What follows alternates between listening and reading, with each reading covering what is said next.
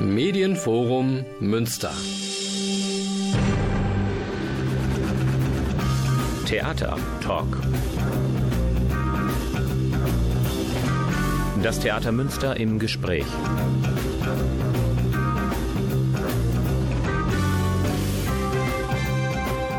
Guten Abend, meine Damen und Herren, Sie haben den Theatertalk eingeschaltet. Die Ausgabe März, die Sendung des Theaters Münster. Ich freue mich sehr auf ein Gespräch mit der Schauspieldramaturgie mit Viktoria Weich und Tobias Kluge über die sogenannte Klassikerphase, die jetzt eingeleitet wird mit der Markise von O und Geschichten aus dem Wienerwald. Bleiben Sie dran, ich glaube, das wird ein ganz interessantes Gespräch.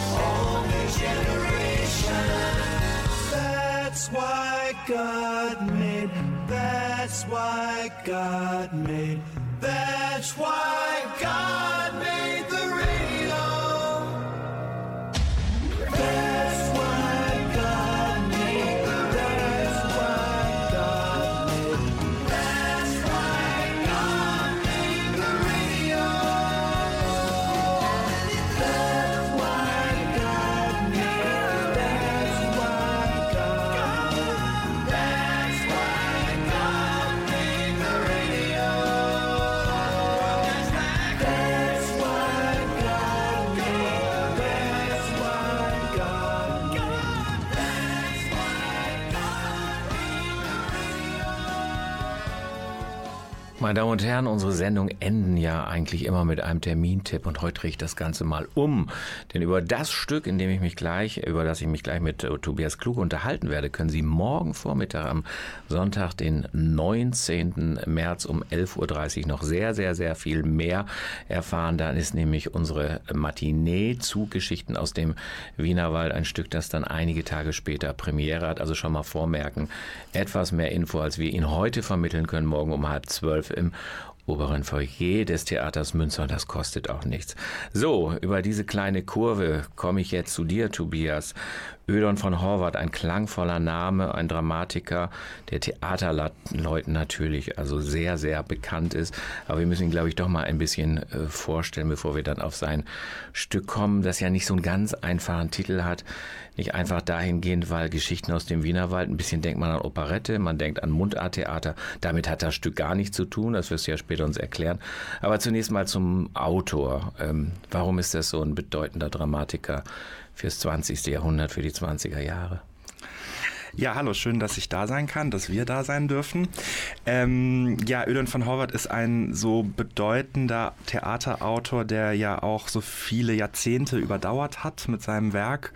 Er ist in den 30er Jahren gestorben und wird bis heute gespielt weil er in seinen Stücken, ähm, ich würde sagen, sehr zentrale Fragen von Gesellschaft ähm, und das Verhältnis von Gesellschaften zu Individuen beleuchtet hat.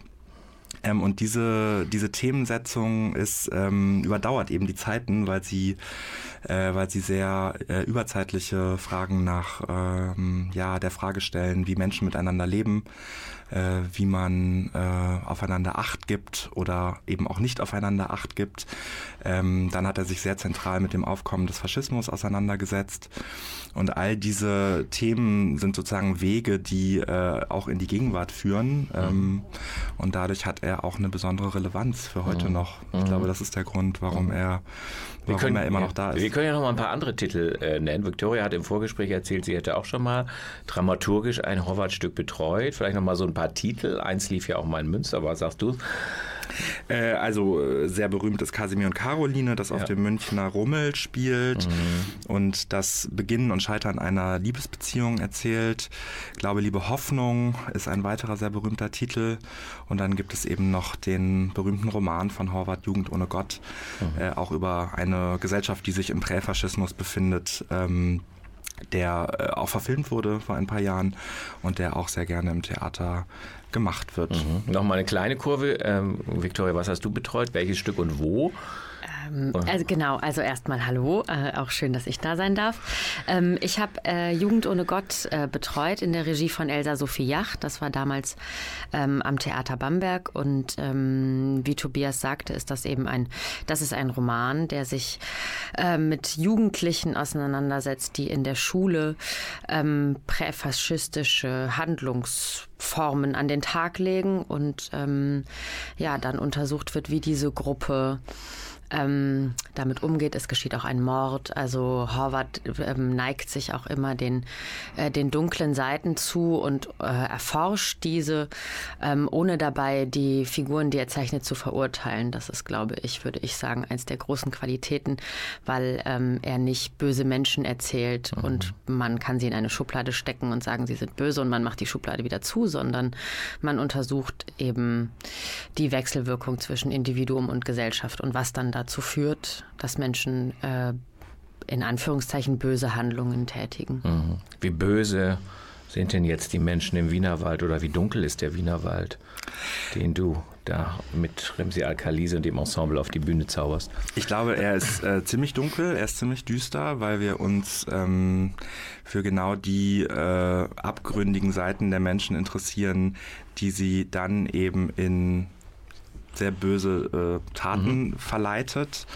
Ähm, gleichzeitig äh, ist das Geniale an Horvath auch, dass er das Böse und das Tragische immer verschneidet mit dem Komischen. Mhm. Also in aller Dunkelheit, die es bei uns gibt, wird es auch das Licht von Humor und ähm, einem humoristischen Blick auf die Dinge geben ähm, sodass man dadurch, glaube ich, ganz gut aufgefangen ist. Und wie Victoria schon angedeutet hat, ist das Tolle an Horvath, dass, äh, dass die Menschen, die er schreibt, ähm, dass er die zu gleichen Teilen liebt und hasst. Mhm. Und wir hoffen, dass das auch dem Publikum bei unserer Inszenierung so geben wird, dass man äh, Menschen dabei zusieht, wie sie schlimme Dinge tun, wie sie einander verraten und wehtun und verletzen und dass man, äh, dass diese Dinge auch kritisiert werden und auch mhm. vorgeführt werden, aber dass die Taten und diese Menschen nicht verraten werden sondern dass man immer ein Stück weit mit ihnen auch gehen kann in ihren Verwerfungen, in ihren Fehlerhaftigkeiten, in ihren Abgründen. Äh, und ja, das, äh, das ist so ein bisschen unsere Hoffnung und auch das, was wir an Horvath irgendwie sehr zu schätzen gelernt haben mhm. in den mhm. letzten Wochen. Vielleicht erzählen wir mal so ganz kurz die Handlung, den roten Faden. Ja. Vielleicht ohne es aufzulösen zum Schluss, ja. worum es geht.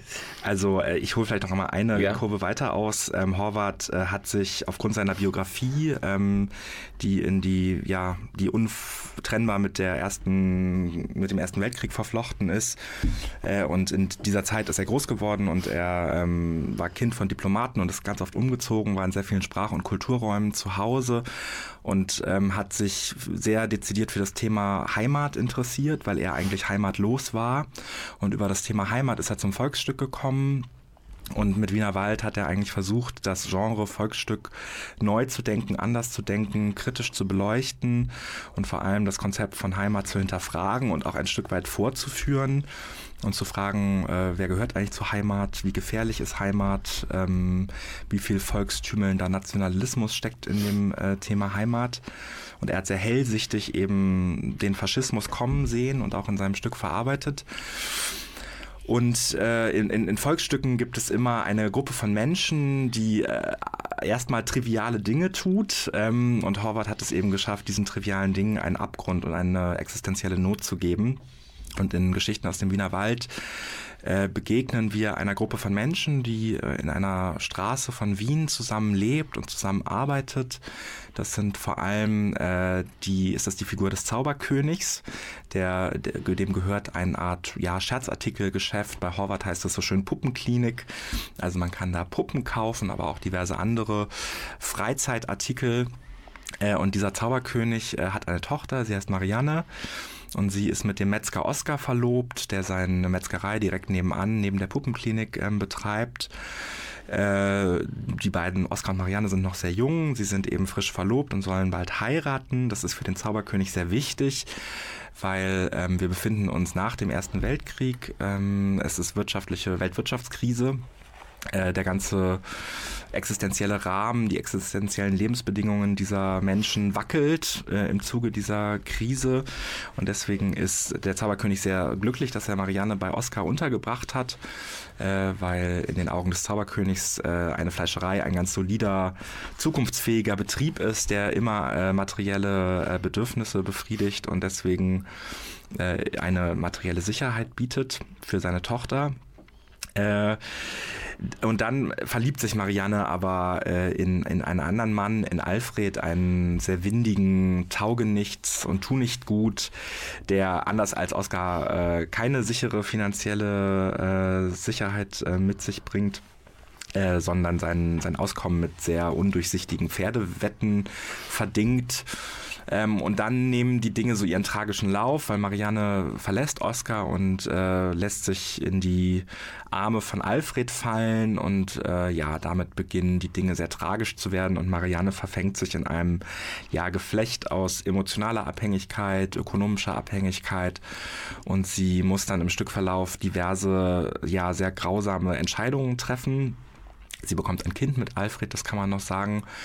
Und weil die beiden eben bitterarm sind ähm, und weil die Dinge dann nach einiger Zeit auch nicht mehr so rosig sind, wie sie am Anfang schienen, muss Marianne eben sehr ähm, schlimme Dinge tun, um ihr eigenes Überleben und das ihres Kindes zu sichern. Mhm.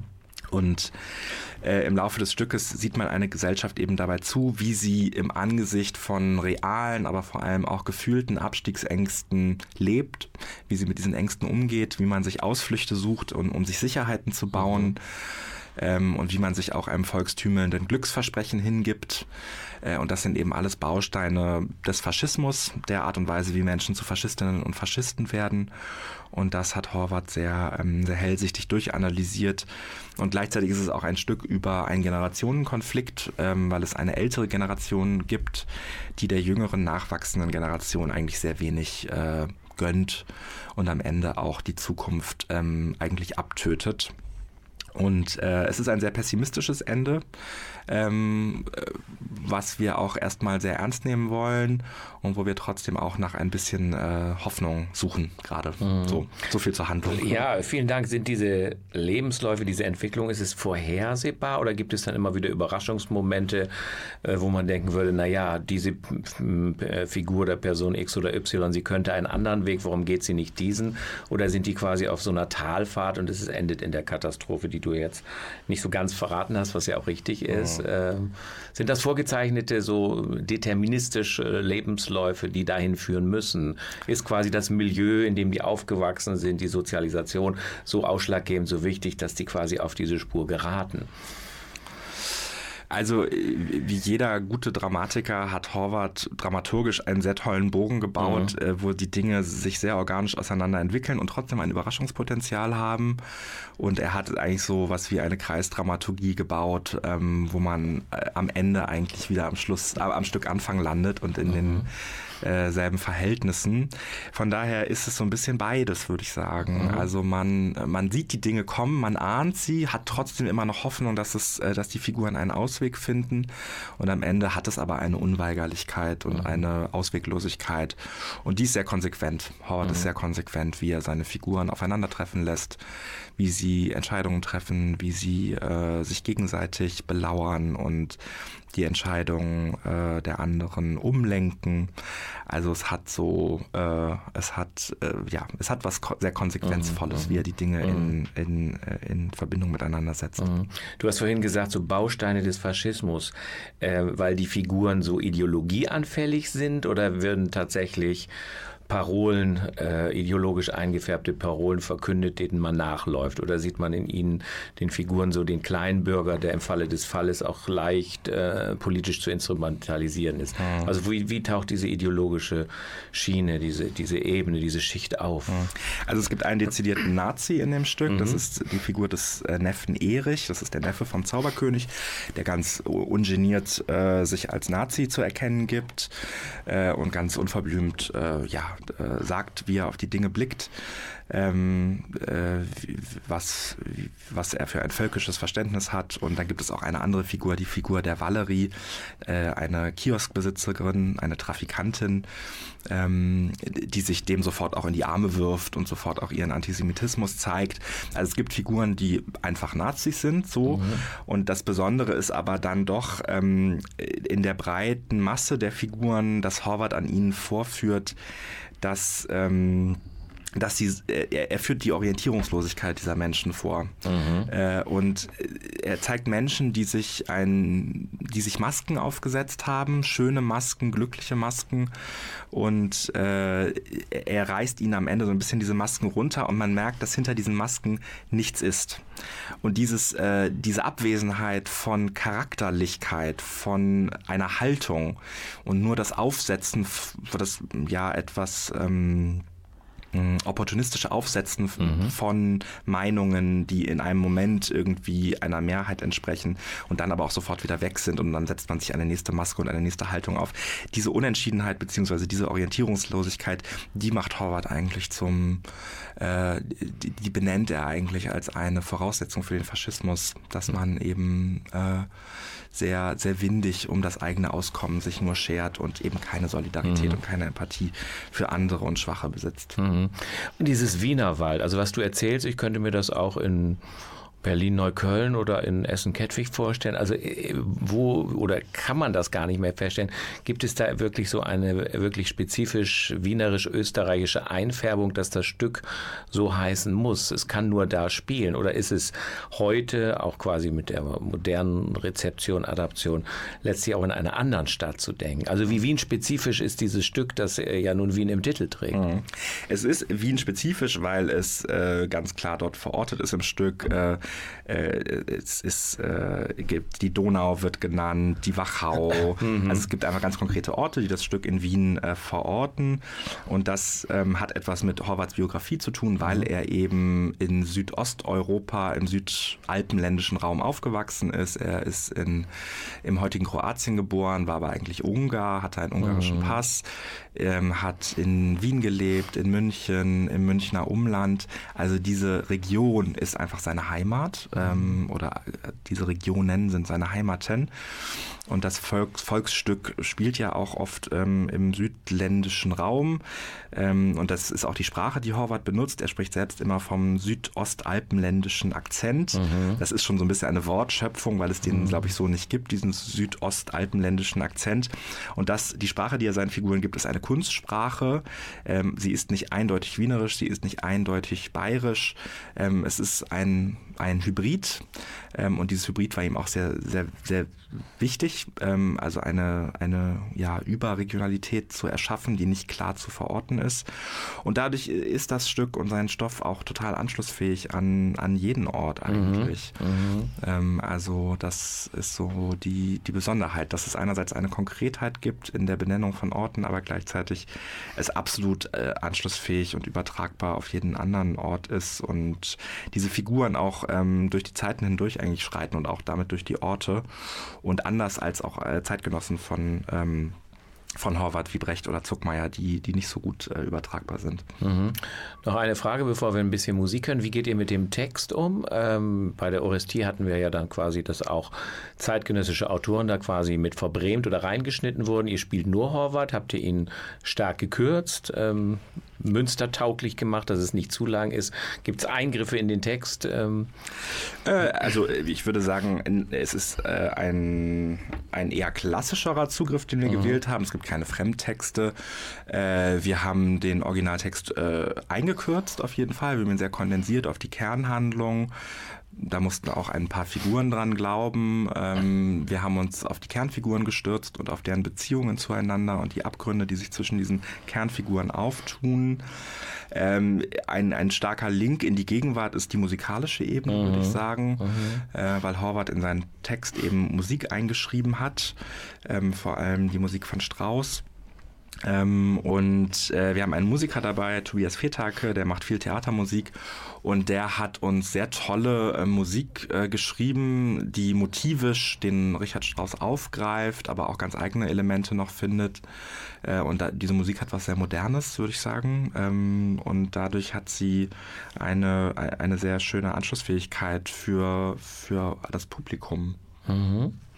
Ja, meine Damen und Herren, wenn Sie später eingeschaltet haben, das ist Tobias Kluge im Gespräch über Geschichten aus dem Wienerwald. Morgen Matinee, am kommenden Freitag dann die Premiere. Jetzt ein bisschen Musik, nicht von äh, Richard Strauss. Und dann wechseln wir langsam, aber sicher nach einem Ausflug, kurzen Ausflug in den Wienerwald zur Markise von O.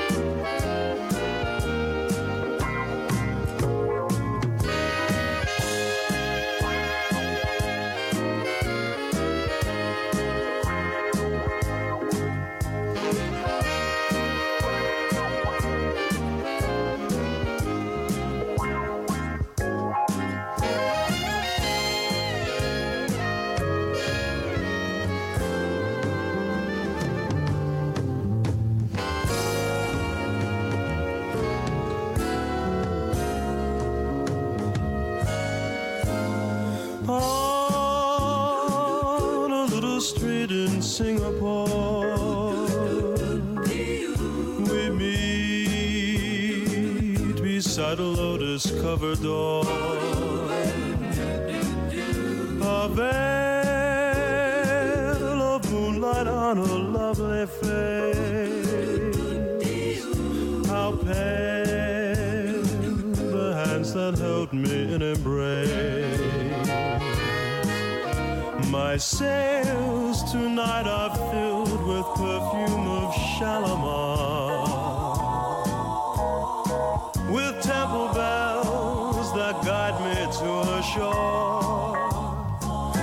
And then I hold you in my arms and love the way I loved before.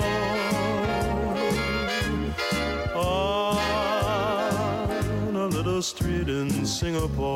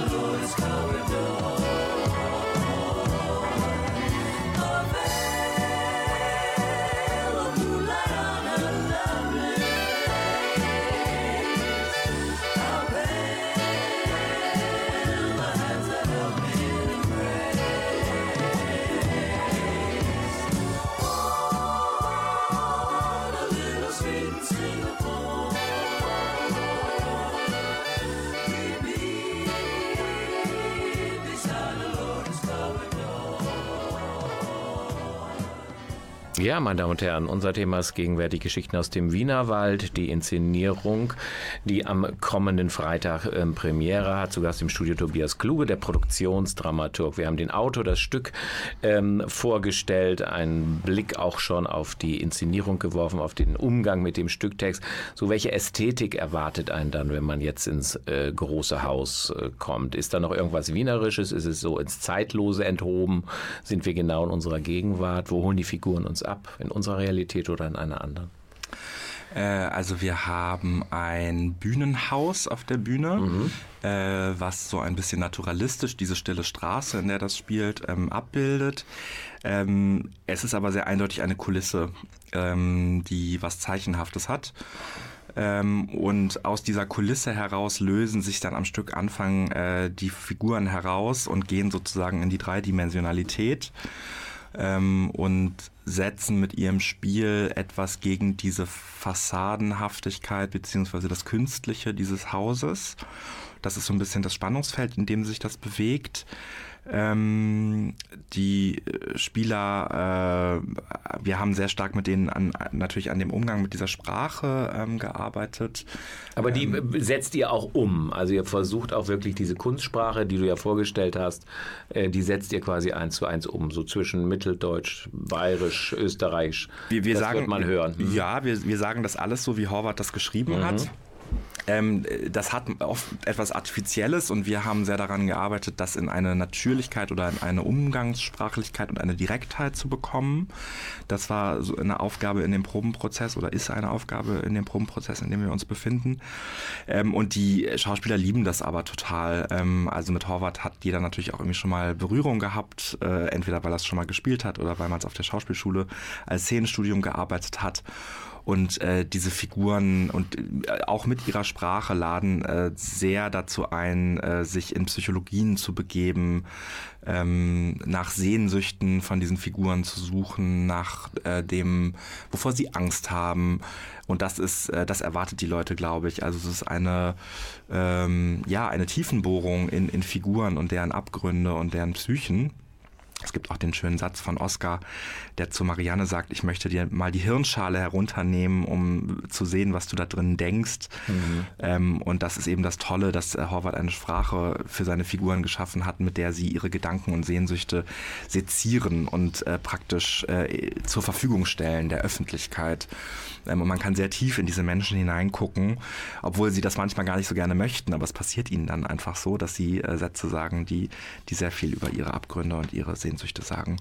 Und deswegen äh, sieht man eine tolle, äh, erwartet das Publikum, glaube ich, eine große Ensembleleistung, ähm, ein äh, hoffentlich ein Schauspielerfest, äh, wo mhm. man äh, sehr fulminante Schauspielerinnen und Schauspieler sieht, die sich einem Text und einer besonderen Sprache zur Verfügung stellen und damit hoffentlich auch eine Verbindung zum Publikum aufbauen. Mhm.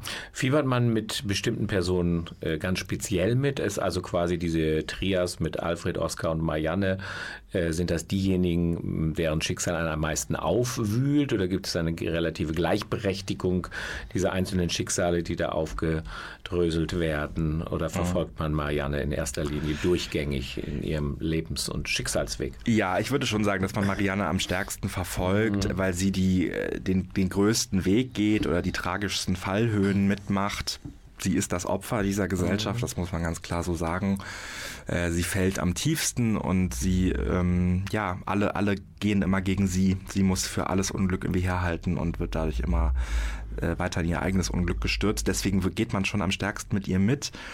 Und trotzdem sind diese Täter, äh, die ihr gegenüberstehen, ähm, erleiden die auch etwas. Vor allem die Valerie, die von Katharina Brenner gespielt wird, die auch Täterin ist und aber auch ein Opfer im selben Moment. Sie ist eben beides.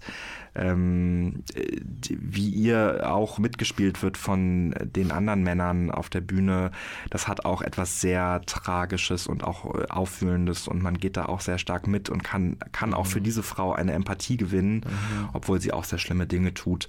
Ähm, von daher, ähm, ja, äh, Marianne ist der Fokus, würde ich sagen, aber die anderen sind äh, fallen dadurch nicht weg. Mhm. Und wie verlasse ich den Zuschauerraum am Ende? Deprimiert, traurig, leidend, voller Empathie, voller Mitgefühl?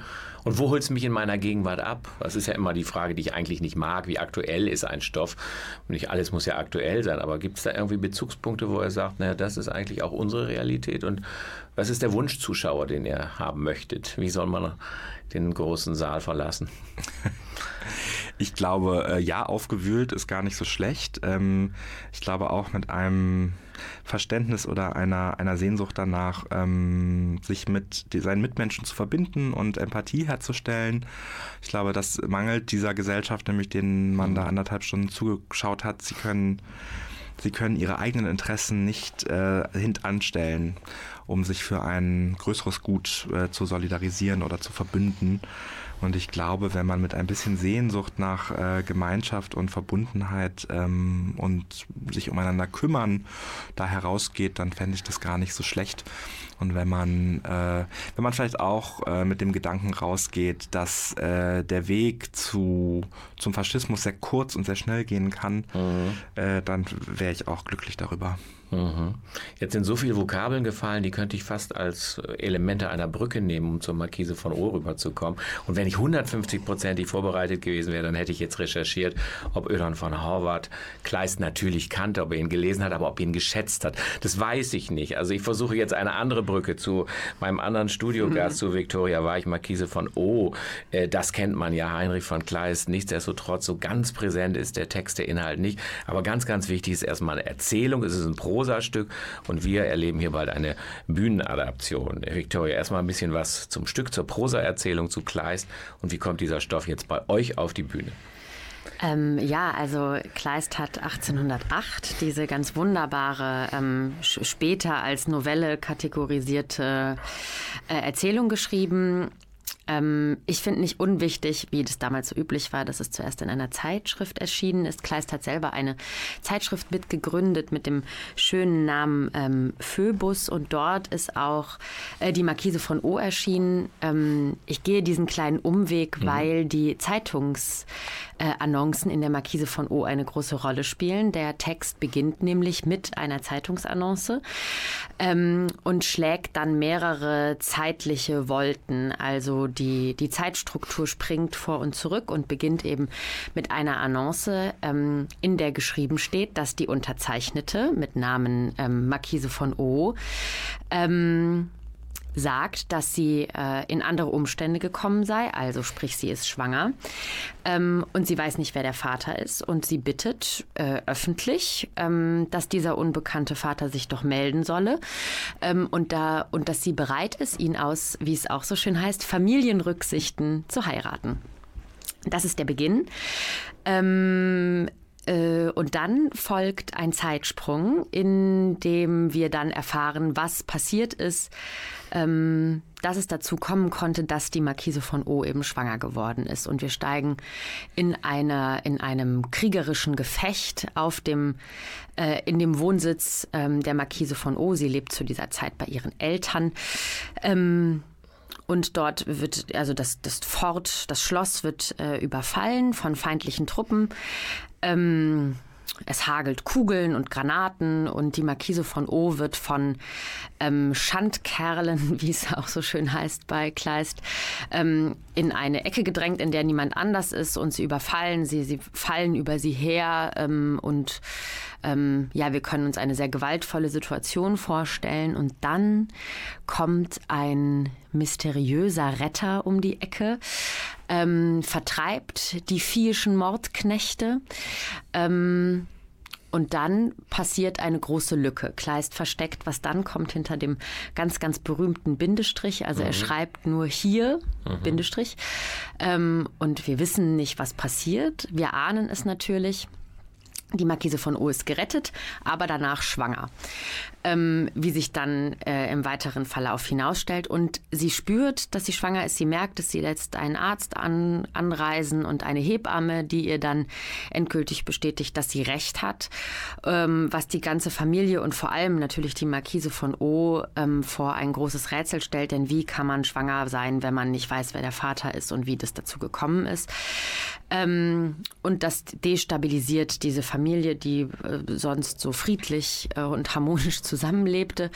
Äh, zwar als besiegte Familie, aber trotzdem als eine, die zusammenhält.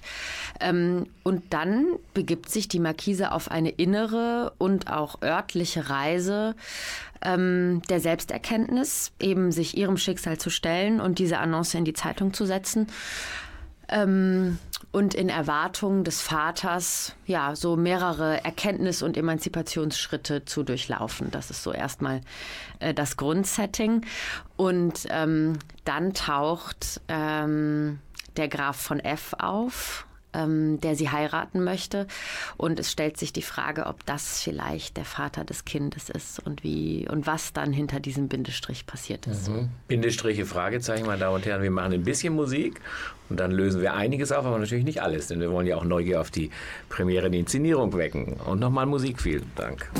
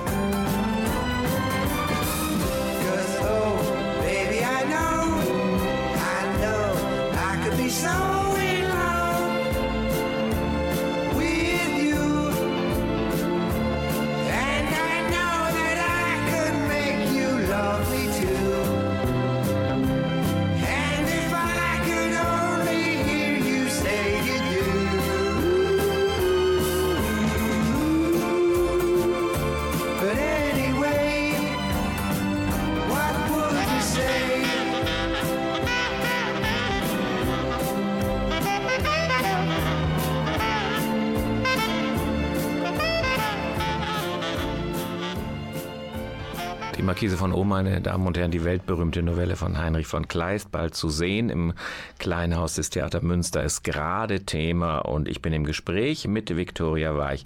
Ja, meine Frage ist, du hast ja den Inhalt äh, weitgehend äh, wiedergegeben. Schwer, das auf die Bühne zu bringen? Es passiert ja eine ganze Menge. Kann man das alles in Dialogen, Monologen auflösen, um diese Geschichte, diese Erzählung theatral umzusetzen? Und ist das eine Fassung, die ihr selber entwickelt habt oder ist diese Fassung, die wir sehen werden, ähm, schon öfters auf Bühnen gespielt worden? Ähm, also die Regisseurin Lily Sykes hat eine eigene Fassung geschrieben. Mhm ähm, der wir uns dann gemeinsam so jetzt im Verlauf der ersten Probenphase immer wieder gewidmet haben, immer wieder nochmal vielleicht Dinge ausgetauscht und ergänzt haben, weil sich ja dann durch Spielvorgänge der SchauspielerInnen manche Dinge erzählen, ohne dass man dafür vielleicht nochmal extra Worte braucht und an anderen Stellen ähm, wir aber festgestellt haben, dass der gute Herr Kleist mit seiner wunderbaren, äh, seinen wunderbaren Satzkonstruktionen, die sehr ähm, großen emotionalen Bewegungen nachgehen und die die Widersprüchlichkeiten immer offenlegen, man dem manchmal äh, tatsächlich auch Raum geben muss und es atmen lassen muss und auch die Dinge, die, man muss sie so sagen, wie Kleist sie dahingeschrieben hat, weil ähm, weil man diesen Gedankengängen und Sprüngen so gern folgen möchte. Ähm, und deswegen, genau, ist da eine eigene, eine eigene Fassung entstanden. Und ähm, man kann der Text ist nicht besonders lang, den mhm. Kleist uns da gegeben hat. Man kann sehr, sehr viel von dem, was mhm. Kleist ähm, da geschrieben hat, so sagen und auch zum, zum Leben erwecken, sodass es äh, gesprochene Sprache und gedachte Gedanken sind. Ähm, und das passiert in dieser Inszenierung auf eine sehr ähm, sich dem Publikum annähernde Art und Weise, weil das Setting sehr dazu einlädt. Ähm, also die Bühne ist eine Bar. Also wir verwandeln das kleine Haus in eine Bar, die so zwischen, ja, vielleicht irgendwie, es hat irgendwie was Organisches. Also es ist ein bisschen ein Garten. Also es gibt, es gibt eine Phase in dieser Novelle, in der die Marquise von O dann von ihren Eltern verstoßen wird und woanders lebt. Und dort hat sie einen Garten und da beschließt sie, diese Anzeige zu schalten, mhm. indem sie selbst reflektiert und beschließt, ihr Leben in die Hand zu nehmen. Ähm, und die, dieser Garten und diese Bar, da gibt es einen Zusammenhang. Und der Regisseurin Lily Sykes und der Ausstatterin Jelena Nagorny war es ganz wichtig, einen sinnlichen Ort zu erschaffen, mhm. ähm, in dem das Publikum mit eingeladen ist und wir, äh, wir alle, die wir gemeinsam in diesem Theaterraum sind, immer ZuschauerInnen und ZuschauerInnen auch im Sinne von Handelnden sind, weil wir sind an, an einem Ort. Ähm, es gibt auch Cocktails. Mhm. es gibt einen Barmann. Es gibt einen Musiker auf der Bühne, David Schwarz, der komponiert und auch äh, singt. Ähm, der, der Graf F., also der große Retter, der Teufel und der Engel in einer Person, ähm, der darf sehr viel singen. Mhm ähm, weil uns interessiert, welche, ähm, ja, welche Charaktereigenschaften oder welche Konstitutionen zu Täterschaft führen, wie sichtbar ist das, ähm, wie sexy ist das auch. Also ähm, wir sind uns über die Vergewaltigung, die hinter diesem Bindestrich stattfindet, sehr einig. Also die hat stattgefunden, das hat Kleist einfach nur nicht aufgeschrieben. Ähm, und dann geht es aber natürlich darum, was was diese Vergewaltigung im Leben der Markise und mit ihrer Familie macht und was die Markise alles auch noch, auch noch ist. Also eine Frau, die vergewaltigt wurde, ist ja nicht nur ein Opfer, sondern mhm. welche Erzählung gibt sie sich selber und welches Leben möchte sie leben und ähm, diese, die Frage nach dem, nach der eigenen Erzählung, die wird eben durch die Figur der Markise von O beantwortet und durch ihre Bereitschaft, ähm, sich der, sich der Gebrechlichkeit der Welt zu stellen ähm, und dem mutig entgegenzutreten. Mhm. Es gibt ja eine Frage, die eigentlich auf der Hand liegt. Man kann sie sowohl an die Erzählung wie an das Bühnenstück stellen, nämlich die nach der Modernität dieser Frauenfigur. Also, dass eine Frau vergewaltigt, wie du gesagt hast, sucht per Annonce, per Zeitungsanzeige den Kindsvater. Das hat ja mit dem Frauenbild der Gleiszeit gar nichts zu tun, war ja sicher revolutionär. Ähm, wie seht ihr das heute? Wie behandelt ihr das? Habt ihr da Parallelen äh, gefunden? Also wie erzählt sich für euch diese äh, Figur in ihrer ja wirklich über die Zeit enthobenen Aktualität? Ne? Also wir finden diese Figur, die ist sehr auseinandersetzungsstark. Also ähm, die hat eine große Bereitschaft, sich auch den inneren Widersprüchlichkeiten, die sie erlebt, zu stellen. Ähm, und sie lässt die Öffentlichkeit durch diese Annonce und sie lässt aber auch die Öffentlichkeit der Lesenden und bei uns halt des Publikums daran teilhaben. Ähm, das finden wir auf eine Art äh, sehr modern, weil sie ähm, sich den, den Zuschreibungen der Welt verwehrt. Mhm. Also dadurch, dadurch, dass sie eben zum einen, als sie dann versteht, wer dieser Täter sein könnte, ähm, sagt, dass, dass so ein also so ein frevelhafter und schrecklicher Mensch, dass sie sich dem niemals wieder nähern möchte, mhm. paraphrasiert. Ähm, und zum anderen äh, weiß sie aber auch, dass sie durch diese Annonce eine bestimmte Verpflichtung eingegangen ist, mhm. ähm, im Sinne einer ähm, auch monetären Absicherung und auch einer ähm, ja, Absicherung in ihrer, in der Gesellschaft akzeptiert zu sein. Und trotzdem ist sie eine, die ähm, ja, die eine Ambivalenz in sich trägt, was dieses Kind alles sein kann. Also sie vermutet dann auch zwischendurch, dass es irgendwie was Göttliches ist. Also so diese, diese Changierbewegungen zwischen Überhöhung und, ähm, und gleichzeitig auch einem Bewusstsein, dass, dass das aus, einem, aus einer Gewalttat entstanden ist. Also diese Bewegungen, die da sehr offengelegt werden, die ähm, berühren, wie Lily Sykes immer sagt, ganz viele Grauzonen, mhm. ähm, die auch schmerzhaft sind anzugehen, ähm, aber die wir auf eine Art als eine sehr ermutigende Denkbewegung ähm, empfinden. Und das wird auch ähm, Carlotta Freier, die die Marquise von O spielt, ähm, die setzt sich sehr viel damit auseinander, in welchen, ja, wo, liegt der Mut, ähm, wo liegt die Konfrontation mit sich selbst und mit der Welt und wo kann eine, ein Mensch für sich selber einstehen. Mhm. Also die Marquise von O wird von ihren Eltern verstoßen und sie nimmt dann auch ihre Kinder und dann geht sie und sie nimmt in Kauf, dass da für sie ganz viel dann schlechter ist als vorher, aber sie sagt sie selber, kommt an erster Stelle. Und mhm. ähm, das verhandelt sie mit sich, das verhandelt sie auch mit ihrer Mutter ähm, und das verhandelt sie bei uns auf der Bühne auch mit der Hebamme. Also wir haben, die, mhm. es gibt in, der, in dieser Erzählung eine Hebamme, die bei uns auf der Bühne ähm, mehr Raum einnimmt, weil sie ähm, der Markise eine, eine Partnerin ist, der man die Wahrheit sagen kann. Ähm, in der Novelle ist es so, weil die, weil die Hebamme von niederem Stande ist, da muss man nicht so viel diese mhm. ganze Verbrämungsapparat mhm. anwerfen, sondern kann ehrlich sein. Und die Hebamme ist sowieso, die hat schon alles gesehen. Mhm. Ähm, die weiß, woher solche Kinder kommen. Ähm, und da gibt es so eine Art Verschwesterung. Ähm, und das wird bei uns auf der Bühne Nadine Quittner sein, die auch mit ganz viel ähm, musikalischen Einsätzen, sie spielt ganz wunderbar Geige. Mhm. Ähm, also das trägt auch nochmal so zu diesem sinnlichen Erfahren dieser mhm. ganzen Novelle bei. Das mhm. ist, glaube ich, das ist dem Regie-Team sehr wichtig. Mhm.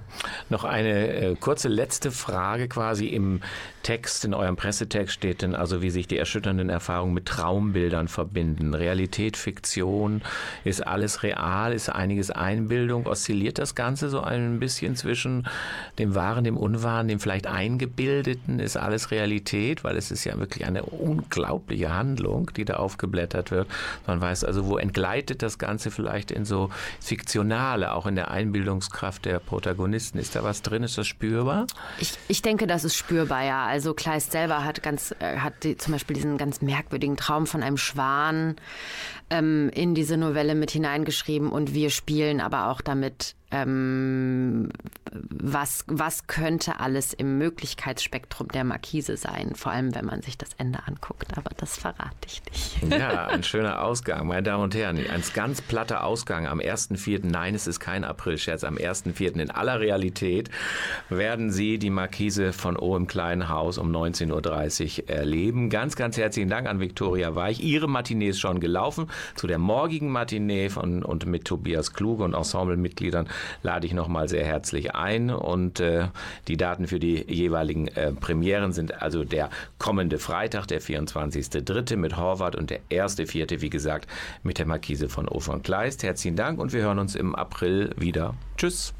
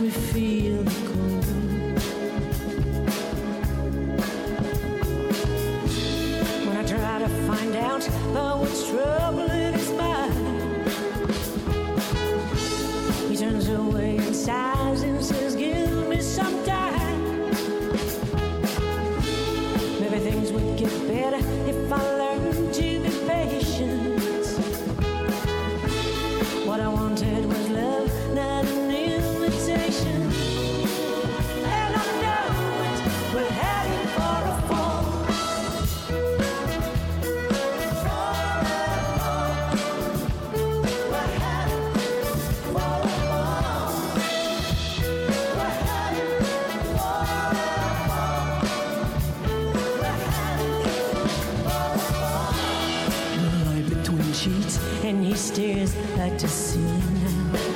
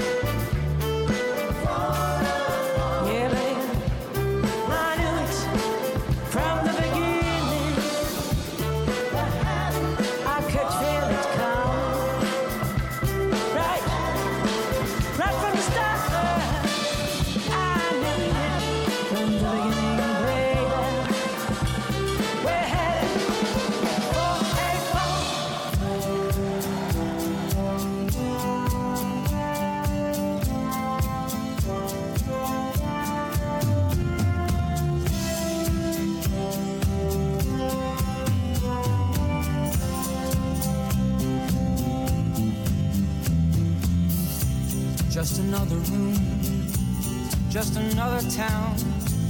Same old crazy people hanging around. Still you're shine silently.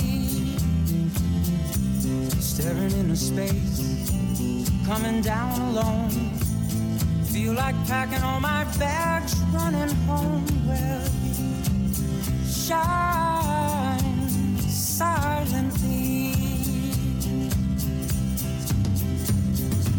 time.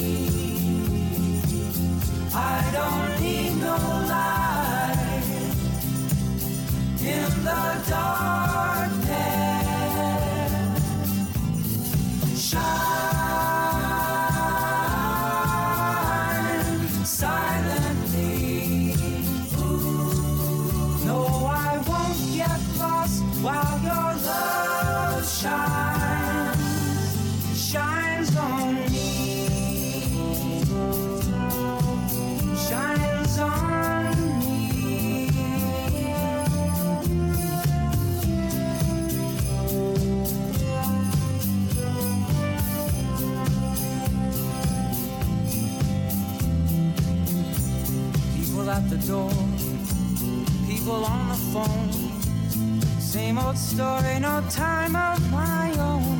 Still shine silently. Nothing left to say, nothing left to prove. When it's said and done, there's nothing left but you, babe. Shining silently. Shine.